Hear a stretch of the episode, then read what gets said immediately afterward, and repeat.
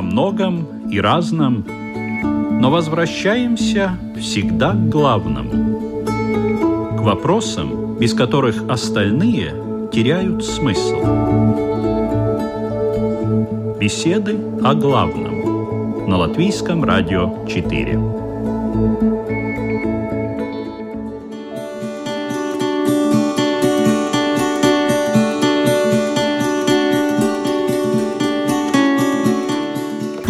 Программа «Беседы о главном». Здравствуйте!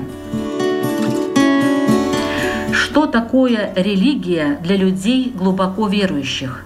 Для тех, кто чтит традиции своих предков, кто понимает и осознает, зачем это надо и почему мудрость этих учений пережила века – Наверное, это неотъемлемая часть жизни этих людей, их мировосприятие, мера, по которой они сверяют действия и поступки свои и других.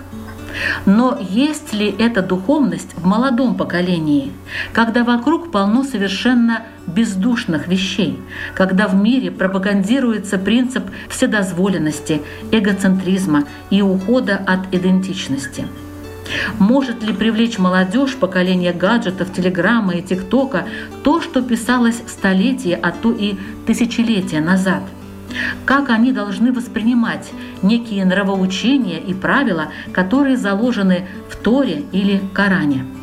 И главное, есть ли будущее у религий? Ведь будущее всегда связывается с молодым поколением.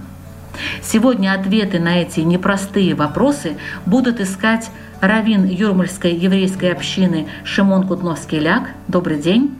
Добрый день, здравствуйте. И имам, заместитель муфтия Балнинского муниципалитета Грузии Ханлар Амин. Добрый день. Здравствуйте. Ведущая Людмила Вавинска, и мы начинаем.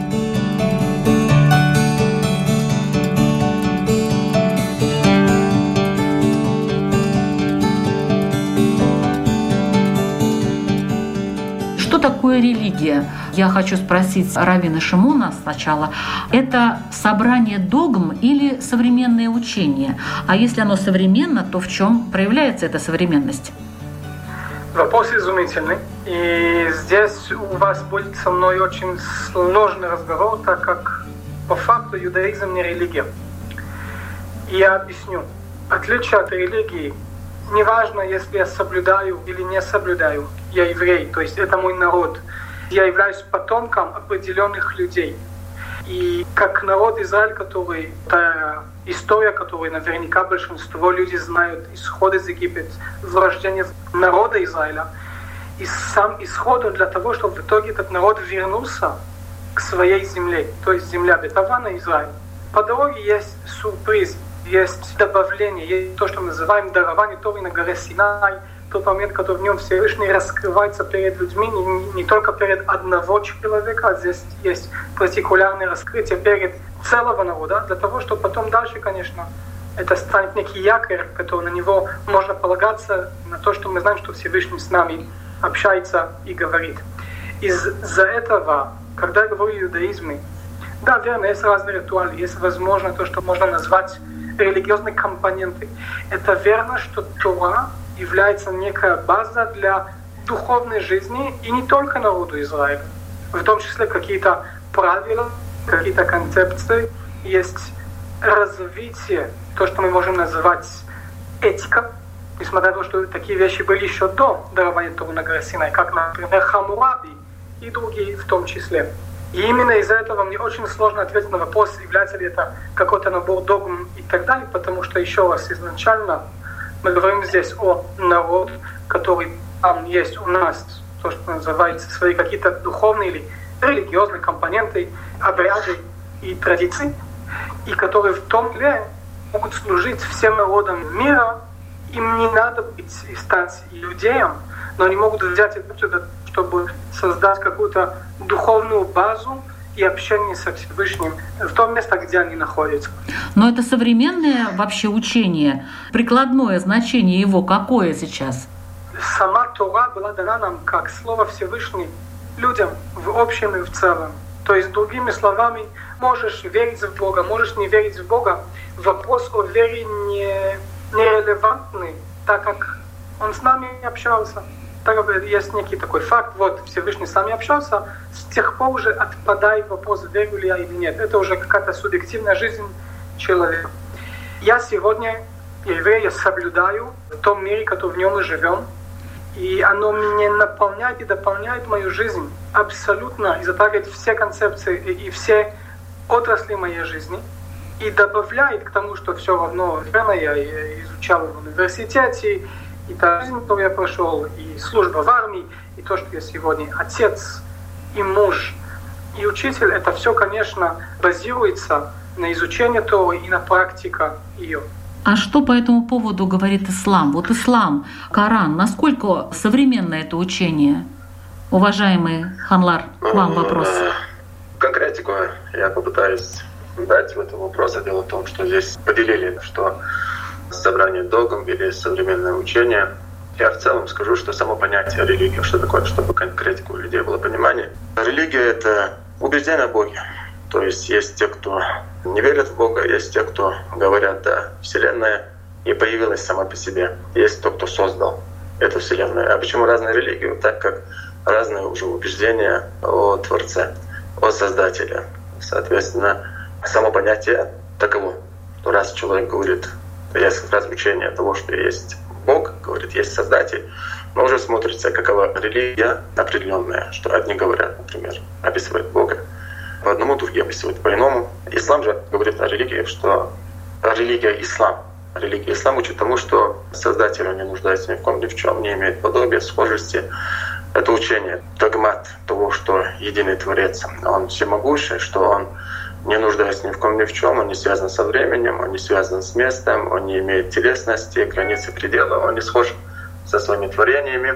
А также то, что два свидетельства ислама, возможно, вы слышали, что говорится «Ашаду алла илля илlallah, ашаду Мухаммада Расулуллах», то во второе свидетельство то входит э, подтверждение э, посланнической миссии пророка Мухаммада, саллиллаху алейхи то туда, вот во второе свидетельство, также входит признание всех пророков. Вот в чем дело. Признание всех пророков от Адама до Мухаммада о том, что они все призывали к единобожию, что они все были братьями по вере. То есть это учение, но ислам же охватывает абсолютно всю жизнь человека. То есть помимо того, что основополагающее фундаментальное знание мы сейчас сообщили, вкратце, охватывает абсолютно всю жизнь человека, современного тоже, предлагая ему все самое, что ни на есть прекрасное, начиная с основных вопросов вероучения, что фундаментально закрепляет человека. И вот так вот лучше проявление в вопросах ухода за собой, это и чистоплотие, и здоровое питание, избегая, соответственно, запретное, то есть вредное для человека. И в вопросах взаимоотношений с семьей, с соседними, с окружающими в целом. То есть это для каждого человека нужно. Человек хочет, не хочет, у него взаимоотношения есть с, с отцом, с матерью, и это должно быть в наилучшем проявлении. То, соответственно, ислам это все предоставляет в наилучшем, наипрекраснейшем виде. То есть э, ислам не делает акцент на народности, ислам не делает акцент на национальность. Нету преимущества одной национальности над другой национальностью. В Коране это об этом ясно сказано. Преимущество только лишь в богобоязненности. Только хочу сказать, никто, не дай Бог, не сказал, что есть один народ лучше или возвышен над другими. Это очень мне важно подсказать, потому что под контекст можно человек, который, возможно, слышит и не понимает, может так это понять.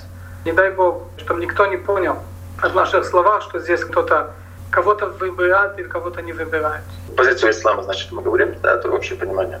Здесь мы говорим, рассказываем о том, что из моих уст, о том, что чему учит ни один мусульманин ни в коем случае не имеет права говорить, что моя национальность превыше, лучше. Это в общем я говорю. Сейчас мы не говорим. Это правда человеческая, я думаю. Это не связано даже с религией. Да, Любая религия, которая это будет говорить, это проблема. И, соответственно, Ислам об этом говорит, то есть сама религия об этом говорит. Все пророки, они призывали к тому, чтобы люди, они не проявляли ни в коем случае высокомерие из-за того, что одного происхождения другой.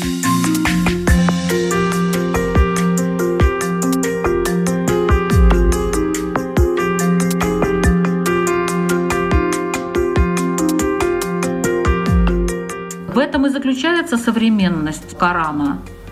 как себя вести и так далее. Ну, какие-то правила, которые существуют уже веками. Ну, возможно, что-то там меняется в зависимости от того, что мы приобретаем какие-то, скажем, технологии новые, нам что-то не нужно, к примеру, или наоборот, что-то будет нужно. Что интересно может быть в вашей религии для молодежи? Ну, смотрите, здесь опять же несколько вопросов, как можно поделить. В целом сказать, что если что-то новое появляется, то все опирается на правила. Есть общие правила, которые исходят из священных источников, из Корана и слов хадисов пророка Мухаммада, саллиллаху алейхи вассалям. И на них опирается, на эти законы, и уже делается сравнение. А делает сравнение не кто попал. То есть не делает это сравнение человек, который Коран не знает э, его оригинале, потому что оригинал Корана на арабском языке. Самая высокая степень учености называется мутляк, то есть ученость ислама, которая дает ему возможность и дозволенность и дает ему некую ответственность, чтобы он делал сравнение с законами ислама, с высказыванием пророка, а также с Кораном, о тех вопросах, которые, например, не было во время пророка Мухаммада. И сравнение он сделал и вывел общие правила на те или иные вопросы. И пророк Мухаммад о них говорил, о ученых ислама. Он говорил, что аль-уляма урасатуль амбия, что ученые ислама они являются наследниками пророков. А наследие пророков — это знание. Что касается ту технологию, которой мы пользуемся элементарно сейчас, мы с вами общаемся, разговариваем, то это то, чем человек может воспользоваться как во благо, так и во вред. Также и нож, например, к примеру. Ножом есть люди, которые пользуются во вред, есть люди, которые пользуются во благо. Соответственно, никто не говорит, что нельзя использовать что-то новое, новшество. Есть новшества одобряемые, есть новшества неодобряемые, смотря что это за новшество, то есть они разделяются. И молодой человек что может найти, что может интересно вам? Ну, конечно, с уверенностью могу сказать, что абсолютно все, что может быть интересным для молодежи. Абсолютно все может быть. Это так скажу, что знание религиозное развивает мышление человека. Соблюдение продает уверенность человеку, силу воли и физические улучшения на лицо. Со здоровьем у него все в порядке. В целом улучшает строй личности человека. А, например, вот знание Торы, чем может быть интересно молодым людям, как вы считаете, Рав Шимон? Во-первых, я как э, тоже относительно молодой человек, который это вырос э, параллельно с э, самый продвинутый современный западный мир. Во-первых, изучение Торы и задавая правильные вопросы помогает нам лучше понять себя, то есть понять человечество, понять мысль и пробудить в нас вопрос, зачем мы здесь, зачем мы существуем. Задавать эти вопросы. Сама Тора, когда она была дана, если мы ее читаем правильно и умеем ее читать, мы видим, что есть там диалог с э, тем временем, когда люди были в основном разные пантеоны богов, и люди жили в очень определенный исторический контекст, и как раз Тора с ними имеет этот диалог, чтобы помочь задавать правильные вопросы, чтобы понять, откуда я, для чего я здесь. И когда мы это понимаем, тогда Тора может развивать во мне, понимаю, например, не воровать — это правильно, воровать — это плохо. Так было и 4000 лет назад, когда написал об этом Хамураби. Так есть сегодня в законе. Во всех странах, здесь не важно, насколько демократия или нет, воровать нельзя. Но когда мы открываем Тору и изучаем мудрецы, мы начинаем понимать, а почему это так уж и плохо взять то, что не является моим? Почему это неэтично? И что это вообще значит? Когда я понимаю причина, когда я понимаю и могу ответить на «а почему так делать или так не делать?», я приобретаю смысл в своей жизни. Мне очень нравится, и здесь я приведу не еврейского какого-то мудреца, а психолога нашего времени, человек, который я лично очень уважаю, получаю удовольствие слышать его лекции, читать его книги. И это профессор Джордан Питерсон, который несколько глав своей, можно сказать, самая известная книга «12 правил жизни», «Противоядие хаоса» называется. И там тоже красиво описывает вообще идею религии или насколько это мне дает в моей жизни. Теперь, например, сегодня, когда ты идешь и работаешь с психологами, э, у меня есть разные проекты с разными психологами, и верующие, и менее верующие, где мы вместе совместно читаем лекции. И много раз ты видишь, что такие психологи говорят тебе, что держать какой-то цикл, например, недельный цикл определенный, это очень хорошо для твоего здоровья. Это очень хорошо для психики, для отношений и так далее. Вещи, которые, когда в общем и в целом идем к нашим традициям, когда ты идешь в какое-то религиозное мышление, ты это видишь, что это всегда там было. Но теперь ты понимаешь, что это есть в этом глубокий смысл, и духовный, и душевный, и психологический, и социальный, и так далее. То есть, когда я изучаю глубоко, я начинаю понимать себя лучше, понимать этот мир лучше, задавать более правильные вопросы. И тогда также получаю инструментарий бороться со своими изъяниями, трансформировать и взять свои слабости и от них сделать что-то сильное, что-то мощное. Для этого то нам была дана. Даже самая мощная этика и правила, и э, нравственность без духовной причины, без духовной корни может очень легко стать то, что в итоге мы видели как нацизм, фашизм и так далее. То, что в итоге развивается, если в общем в ксенофобию, а если точнее, в антисемитизм.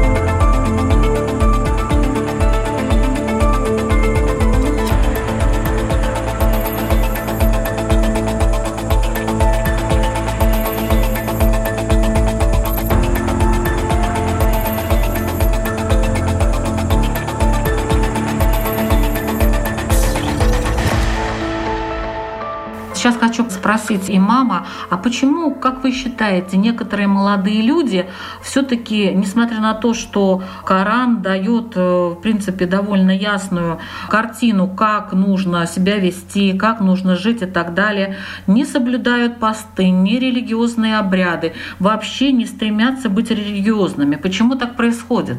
С чем это связано? Человек создан таким, что он своими чувствами в первую очередь воспринимает и потакает в основе своем, избавиться от того, к чему человек привык, к чему его тело привыкло, полюбило, его внутренние неизменные желания. Это даже элементарно, можно сказать, как лень.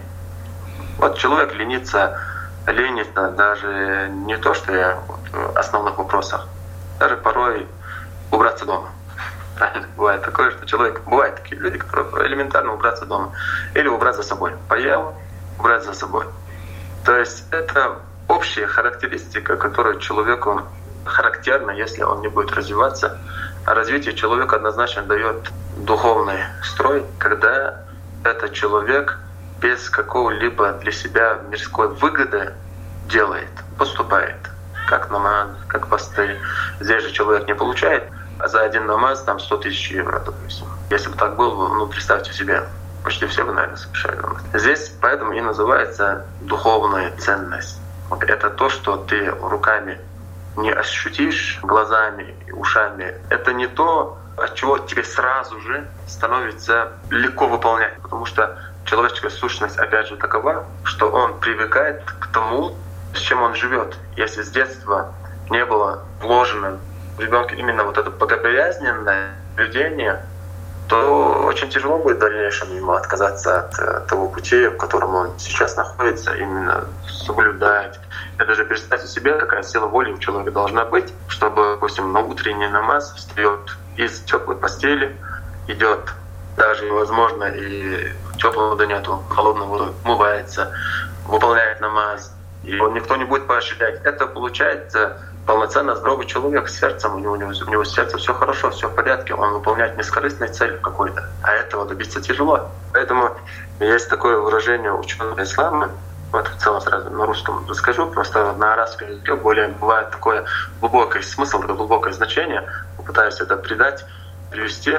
Ученые говорили, что среди людей мало верующих мусульман, если все человечество взять. Среди верующих меньше знающих. Среди знающих меньше соблюдающих. Среди соблюдающих меньше искренних. То есть, видите, сужается все, сужается. Потому что взбираться в гору тяжелее, чем скатиться колобком, деградировать. Деградировать для того, чтобы ломать, ну что здесь? Ничего тяжелого нет особо. А вот строить это тяжело. Для того, чтобы строить человек, нужно терпение. Для того, чтобы строить человек, нужны навыки, знания, умения и стремления. А когда этого всего нет, человек, он в себе вот хорошим индивидуумом и не будет строить. Это тоже строительство, но строительство себе хорошего человека. Вы хотите сказать, что молодежь у нас сейчас вот такая слабохарактерная, безвольная, ленивая? Мы всех, я же отношусь опять же к молодежи, всех под один вопрос не будем закидывать, именно что все являются таковыми. Но именно те люди, которые, те люди, которые, я же сейчас поделил, да, вопрос, что есть такие, которые не знают, есть те, которые не понимают, есть те, которые беспечные, есть те, которые слабовольные, есть те, которые слабохарактерные. Соответственно, из тех людей, которые не выполняют, не соблюдают. И те, кто вообще не знает, как это все делать, и не стремятся получить этого всего. У него беспечность проявления того, что вот нужно хороший дом, хорошую машину, и все таком мирском формате, все самое лучшее, все самое хорошее, и все. И вот так вот он беспечно и живет. Имам Али, четвертый праведный халиф и двоюродный брат пророка Мухаммада, саллиллаху алейхиссалям, он говорил такие слова, как с призывом, он и показывая, и с призывом в его словах содержится. Он сказал, «Иртахалят الدنيا وهي مدبرة وارتحلت الآخرة وهي مقبلة فكونوا من أبناء الآخرة ولا تكونوا من أبناء الدنيا». Значение таково, эта жизнь имеет начало и приближается к концу, а следующая жизнь идет к нам навстречу. И когда мы с ней встретимся, больше никогда не расстанемся. Так будьте же из тех, кто в этой жизни подготавливает себя к следующей жизни, и не будьте из тех, кто углубился в мирской и забыл подготовиться к следующей жизни. Никто не говорит, что улучшает свое финансовое состояние, социальное положение. Никто об этом не говорит, но приоритет тоже нужно поймать. То есть не нужно быть таким человеком, который ослеп сердцем, то есть он не видит, что завтра его ожидает. Пророк Мухаммад, алейхиссалату вассалам, говорил «Айш ма шитта фа иннака мейт». Сколько бы ты ни жил, но ты однозначно понимаешь, что ты умрешь. «Вахбид ман шитта фа иннака муфарикуху». Кого бы ты ни любил, ты понимаешь, что придется когда-то расстаться с ним. «Ва'маль ма шитта фа иннака мулaqih». И что бы ты ни делал, придется за это отвечать. Поэтому мы должны задумываться вот в таком виде, вот ценить, пока он рядом с тобой, этот человек, мать, отец, потому что ты понимаешь, что придется когда-то расстаться с ним. Поэтому сейчас цени, сейчас поступай, сейчас делай так, как им будет приятно, так, как им будет лучше, с хорошей стороны. Подход находи. Понимаешь, что ты сам умрешь, так подготавливай. Зачем тебе быть беспечным человеком? Зачем ты углубленно так слепую бежишь непонятно куда, итог которого это маленькое место под землей.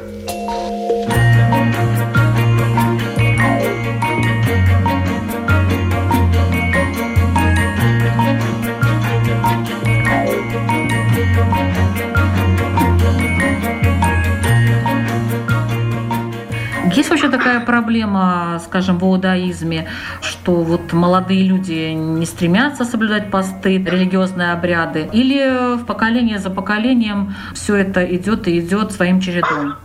Если смотреть исторически, чуть-чуть меньше, чем два тысячелетия после, можно назвать, это было последнее изгнание, которое в нем было разрушено царство Иудея в Израиле под руках римлян уже.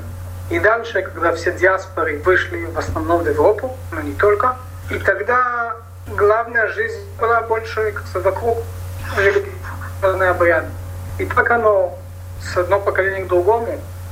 И на самом деле, если смотреть исторически, в основном, если человек, и здесь мы не говорим о определенной религии, но в общем в целом, человек, который отходит от какой-то религии, значит, скорее всего, это будет бандит, это будет вор, это будет убийца и так далее. То есть в основном приличные люди держались своей религии. Не было такое, что человек был неверующий.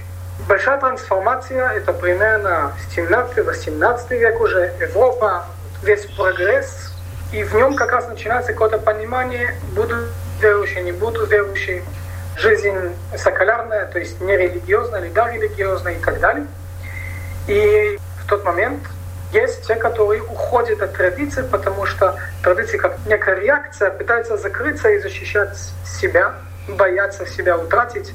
И здесь какая-то реакция, можно сказать, молодежь, молодых ребят, которые пытаются менять, трансформировать, хотят открыться к этому новому миру, который открывается в мире. И в общем и в целом, когда мы видим, что люди отходили это уже не было потому, что они были плохие, сякие, имейн, потому что они чувствовали, что уже не получают какие-то ответы, что уже не развивается их окружение, а наоборот держит их назад, и там они пытались освободиться, потому что это то, как это оказалось для них, для того, чтобы развиваться дальше. Сегодняшний мир, если мы говорим о, о евреи, есть много евреев, кто соблюдают, соблюдают на разные уровни, где в основном, можно сказать, что большинство традициональные, что-то больше, что-то меньше, до ортодоксы и хасиды и так далее. Каждый больше, кто-то меньше. Также есть очень много тех, которые мы можем назвать сыновья Ноя или Бней Ноах. То есть это не евреи, которые приняли, сознали мудрость Торы, освоили ее. И там тоже есть некоторые правила глобальные, которые они универсальны, как некая база для этичной жизни, верующая жизнь, жизнь с смыслом. Еще раз, э, разные люди держат и практикуют на разных уровнях. Сегодня в Израиле ну, можно видеть много. Но ну, не только в Израиле. Из очень ортодоксальной семьи есть дети, которые выйдут чуть-чуть из этой ортодоксальной среды и продолжат соблюдать. Но да, пойдут в университеты и будут работать, и, возможно, у них даже будет телевизор дома. Потому что ортодоксальные евреи обычно у них даже телевизор не будет. И есть те, которые вообще уйдут от религии. То есть будут ничего не соблюдать, может быть, только некий символизм будет, но не больше.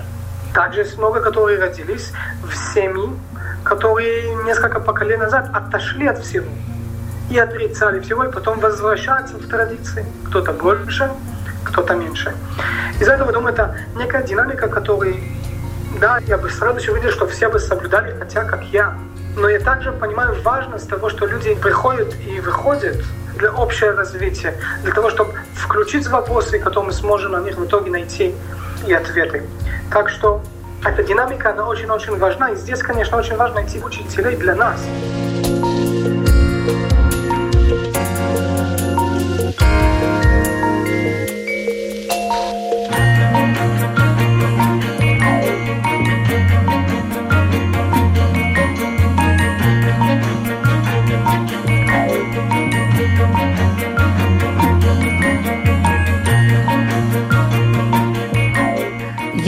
Напомнить, что вы слушаете программу «Беседы о главном». Сегодня мы обсуждаем тему, которая, наверное, уже актуальна очень долго.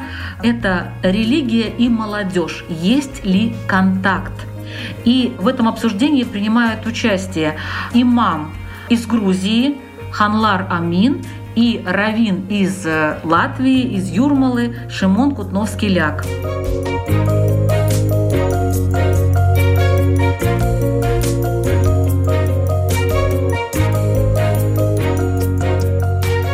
Вот такой вопрос. Можно ли заставить молодого человека стать богобоязненным? Как вы считаете, уважаемый имам?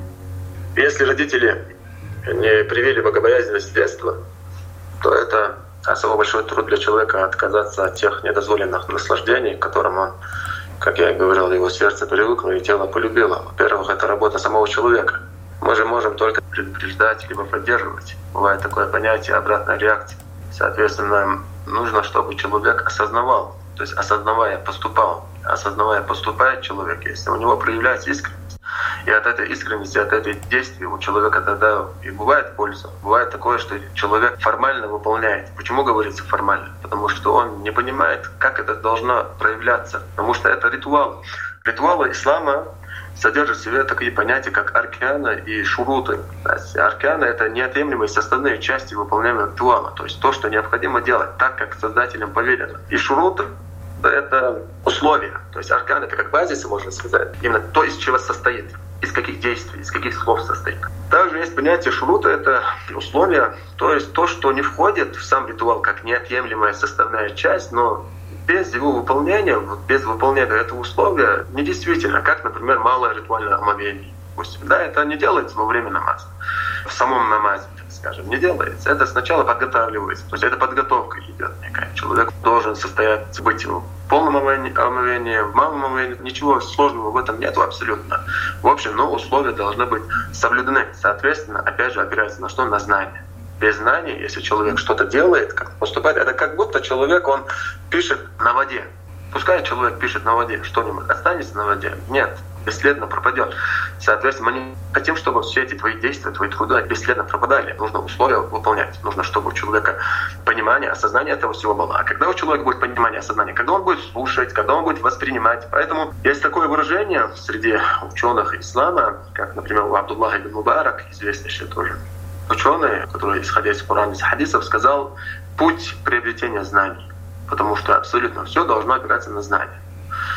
Путь приобретения знаний сейчас я расскажу. Насчет знаний имама Али, тоже вот, о котором мы говорили, четвертый праведный халиф, двоюродный брат пророка Мухаммада, самый знающий в общине пророка Мухаммада он был, имам Али. Он говорил такие слова, что «Аля алим кабля аль то есть знание должно быть прежде слов и действий, потому что если человек без знаний начнет поступать, что-то говорить, что-то делать, возможно, даже он захочет от этого поступка, от этого действия что-то хорошее последствия захочет, но, возможно, это послужит, наоборот, чем-то иным, плохим, нехорошим. Ислам — это наука, которая содержится как единобожие, как ритуал, вопрос муамалят, деловые отношения, отношения между людьми. Да, делится это все, это наука. Все-таки как-то заставить быть богобоязненным в исламе можно? Угрозами ну, какими-то? Это работа самого человека. Я вам пример скажу. Если человек выполняет какой-то, допустим, намаз, выполняет, но он выполняет это с корыстной целью, у него не то, что он вознаграждение не получает, он получает даже большой грех. То есть вот какое состояние внутри у человека должно быть. Соответственно, если человек, понимаешь, там обратная реакция будет, как ты можешь его заставить? Как возможно человека заставить? Это называется побудить. Обычно воспринимают люди выражение «заставить». Это как, например, я не знаю, за уши там дергают или избивают и тому подобное. Понятное дело, в исламе. То есть там, это невозможно в исламе? А в иудаизме вообще надо кого-то составлять, вот быть богобоязненным с хорошей целью, чтобы человек действительно начал изучать, в конце концов, Тору. Хорошая цель не оправдает плохую дорогу. И сказать, что духовно можно кого-то что-то заставить, это невозможно. Мы да говорим о том, что даже если не совсем до конца понимаю, знаете, на английском есть такая фраза «fake it till you make it», то есть даже если не совсем понимаю и начинаю делать, я хочу, я вкладываю усилия, даже если мое сердце еще не чистое, то само, что я делаю положительные действия, вот этот позитив в итоге поможет и мне трансформироваться, меняться, стать лучшим и ближе к своим целям, и в итоге ближе ко Всевышнему, к Создателю. Заставлять, а как? Ни в коем случае. Быть личным примером, есть воспитание, быть хорошим человеком — есть образование, и это главное. И в итоге каждый пусть добирает себе. Это вся прелесть этого мира, что в нем есть свободный выбор. Это то, что Всевышний подарил нам, людям в этом мире. Это и есть свобода выбора. Из-за этого, вы знаете, в Талмуд написано, что когда родители должны воспитать ребенка, так вначале написано, что они сами должны в нем вложиться. То, что они уже не умеют, конечно, найти правильного учителя. И в итоге, еще раз мы говорим, больше чем тысячи лет назад э, Писание, но говорится, что, конечно, женить сына или выдать замуж дочь, обязательно дать профессию ребенка, а также его научить плавать как некой безопасности. То есть мы здесь мы видим что-то очень универсальное, которое правильно для каждого. Другими словами, или как Равин Манитура очень красиво это сказал, моя задача — это чтобы следующее поколение научилось стоять на своих ногах. Дальше они значит, могут для себя выбрать более эффективный путь для них, того, чтобы приблизиться ко Всевышнему. И дай Бог, что мы дали достаточно и укрепили их базу, чтобы они могли сделать лучшее решение больше, а худшее решение меньше.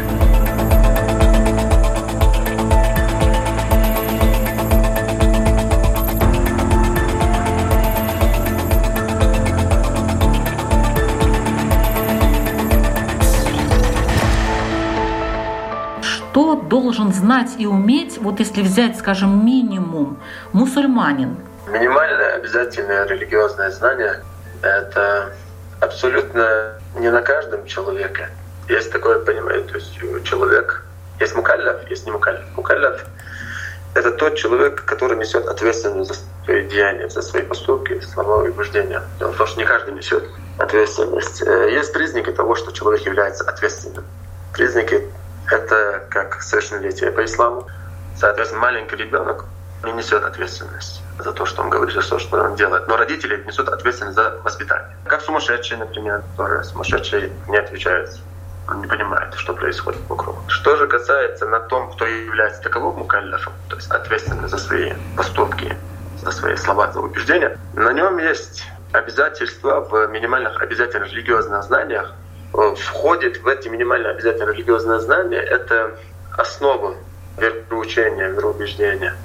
Ислама два свидетельства. Это что нет иного божества, кроме единого Творца. И все, что входит в это свидетельство, это знание о Творце, его атрибутах. Это как, например, 13 из них ученые ислама выделили, так как в Коране, в хадисах пророка, алейхиссалату вассалам, часто они приводятся. Это как существование, единственность, вечность без начала, вечность без конца, то есть он не связан со временем, существование само по себе, не нуждаясь ни в ком, ни в чем, ни в чем абсолютно. Это все могущество, его могущество не связано с абсурдом. Знание от Создателя — основные вопросы, что он имеет подобие, а также о пророка, второе свидетельство о пророке Мухаммаде, в которое входит то, что все пророки призвали к единобожию, признать то, что все пророки, они были избавлены от больших грехов и от малых подлых грехов, что они все наилучшие из творений, признавая всех абсолютно 124 тысячи пророков от Адама до Мухаммада было. Первый пророк Адам, наш отец, и последний Мухаммад, признавая при этом и Моисея, и Иисуса, признавая, что никому из них не было присуще то, что могло оттолкнуть от их призыва, и что все они призвали к одному и тому же, к одному учению на арабском языке это учение именуется ислам, взято от глагола аслама юслиму, что переводится как вера в единого Творца и покорность ему в соответствии с его законами. Так переводится с арабского языка. И вопрос соблюдения. Туда входит намаз, пост, туда входит э, закят, это обязательно милостыня э, там свой расклад, как это все происходит, кто обязан. Это и один раз в жизни совершить паломничество для того человека, который имеет возможность. Вот в этих вопросах он должен знать, а также что является вопросами, выводящими из ислама, и что является грехами семи частей органов тела, это как грехи глаз, грехи рук и так далее, да, семи частей органов тела. И в целом есть такое понятие грехи тела, он должен знать для того, чтобы оградить себя. Есть такое понятие осведомлен, значит вооружен. И раз знает, человек сможет тогда себя оградить. Человек, который без правил живет, это уже порождает вседозволенность. Представьте себе общее понимание, я сейчас сказал, да, это туда входит также обязанность сердца, то, что, например, глазами ты не видишь, ушами не слышишь, что у этого человека происходит. Но у него есть обязанность сердца, так как он знает, что с ним происходит, что у него зависть, корысть и тому подобное. Глазами мы это не видим, ушами мы это не слышим. Например, есть лицемеры, допустим, лицемерие такое понятие. То Создатель знает. Но мы, например, судим человека только лишь делаем представление о том, это человек такой или нет, исходя из его слов и поступков. Поэтому есть обязанность сердца. Вот это изучить, это особо труда такого большого времени, это не годами. Это можно на самом деле научиться, если, например, человек там, хотя бы в неделю два-три раза будет приобретать от компетентного лица, конечно же, который разъясняет все эти вопросы, потому что у людей разное мышление. Человек, который есть, быстро понимает, осознает, так же, как и в школе. Бывают отличники, и троечники и так далее. За три а, недели можно. За три недели стать мусульманином. Хорошо. Нет, нет, нет, нет. Стать мусульманином за один день спокойно, за минуту можно. Есть грешник мусульманин, есть богобоязненный мусульманин. А стать мусульманином это очень легко. Нет ну, такого, что если человек намаз не совершает, он уже не мусульманин, так не говорится. Я имела в виду как раз-таки минимальные такие знания, умения, которые должны быть у мусульманина. У последователя Торы все сложнее, наверное. Вы знаете, что, во-первых, изначально, то есть если мы говорим о народе Израиль, любой человек может выбрать и двигаться, чтобы быть частью народа. Но нету такая цель. Для того, чтобы получить мудрость и то, мне не надо быть евреем. Чтобы быть евреем, это то же самое, как вот сейчас э, кто-то захочет войти в Латвию, чтобы получить здесь паспорт или в Америке, докажи, что ты верен. Верен в стране, верен как гражданин, что ты знаешь местный язык и так далее. И это логично. Из духовной точки зрения, для того, чтобы понять и осознать Тору и сказать, о, это моя истинная путь, не надо ничего, это мой личный выбор. Какие-то концепции или можно, если это назвать, корни веры или основы веры, появились в мире иудаизма довольно поздно и как некая реакция или просто некий ответ на другие религии, потому что надо было найти какой-то общий язык, чтобы объясниться. Но изначально здесь очень красивая история. Человек, не еврей, подошел к мудрецу, которого звали Елель, который жил больше, чем 2000 лет назад, и сказал, послушай, я хочу изучать стол, я хочу быть частным. Научи меня, стою на одну ногу, или другими словами, за несколько минут, за часок, за одну встречу. Дай мне основу и буду идти дальше. Сказал ему мудрец, один мудрец его послал, сказал, послушай, так это не работает. Это я изучаю всю жизнь. Ты или готов войти в это или нет? Зашел к другому, э, это был Шамай, зашел к другому мудрецу, которого звали Илель, сказал ему, ну, тоже Илель подумал, сказал, не проблема. То, что ты ненавидишь, то, что тебе неприятно, не делай другими. В Торе написано «возлюби ближнего своего, как себя самого». Это суть. А дальше это все комментарии. Возьми время, изучай, развивайся, понимай это лучше и лучше, глубже и глубже для практики. Я здесь для тебя. Так что действительно, сегодня, если задать обычного вину, а что главное надо верить, так есть, когда мы сказали 13 принципов веры, которые, как я еще раз сказал, это начало средних веков, было описано от, от Рамбама, потому что просто люди искали какие-то, как сказать, дайте мне какие-то принципы, и он это в итоге на основе Талмуды описал, и потом другие мудрецы укоротили для того, чтобы дать это более четко, более концентрированно. И в итоге, если все суммировать, можно сказать так. Тора, то есть слова Всевышнего, они от Всевышнего. Это видно, что потом это Моисей и другие мудрецы сидели и писали это в книгу. Но сама Тора была дана от Всевышнего лично людям. Это я должен осознать и понять. Дальше все, иди, возьми свое время, открой книгу, пообщайся, практикуй. И это уже твоя личная ответственность. То, что между тобой и себя, между тобой и Всевышним.